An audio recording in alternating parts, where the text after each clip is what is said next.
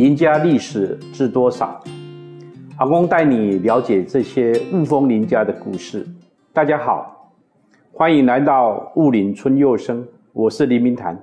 Derek、ZD 是我两个孙子，会和大家分享一些雾峰林家你不知道的故事。我是 Derek，我是 ZD。你们知道吗？你们的太宙其实是个非常成就又厉害的人哦。我知道他的名字叫做林又春。答对喽，很聪明。但你们知道他在做什么的吗？我知道他是写诗的。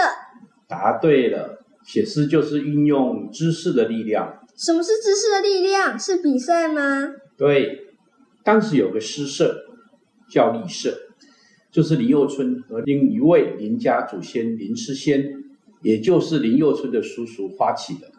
集合了许多的诗人，而“立”这个字有着气才朽木的意思，就是说，他们这些接受汉文化洗涤的人，却因为政治因素，在日本统治下被压抑的才气无用武之地。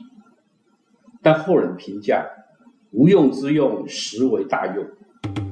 所以后来的文化协会核心成员也与立社重叠。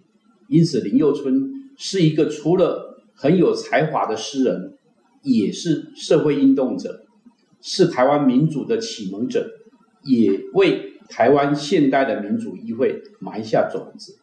而且，和很有名的林献堂也很要好，甚至是他背后的军师哦。他们应该是亲戚吧？是啊，林幼春年纪大了一岁，不过他是林献堂的侄子。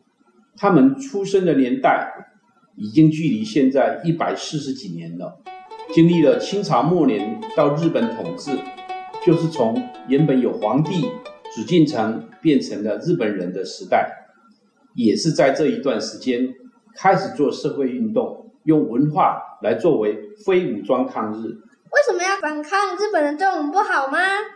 应该这样说，现在如果突然有一群外星人。跑来占领了地球，说你们这些地球人只能上比较差的学校，但是外星人上的学校会教会学生飞到太空，但是地球人不可以，这样你们是不是会开心呢？啊，为什么要这样？我也想去太空。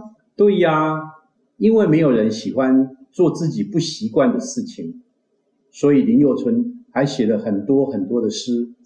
在表达在日本统治时的不公平。虽然日本人统治的时候，台湾还是有进步的，但就是像这样的不公平制度，让当年的有志之士集合在一起，用作诗词来抒发心中的不平。立社也就成为了当时成立最早、限制也最严格的诗社。入社的基本金。就要三十块钱，是当时普通家庭一个月的收入了。不过林佑春却自愿付了一百块，可以知道当时候的林家真的是士绅阶级的大家庭，而且这笔钱直到现在都还放在彰化银行。哇，那我可以去拿吗？当然是不行了。立社不管是历史记录还是留下的资产。不可以随便乱拿。好吧。听完这些故事，有没有更认识你们的太祖和林家啦？有。下次要讲什么故事呀？下一次我们来谈谈刚刚有提到的，而且在林佑春的一生中重要的转折点——文化协会，让你们知道台湾的民主是从哪里开始。好，好期待哦。那就好好期待下一次的故事吧。这里是物理云春又生，我们下集再见。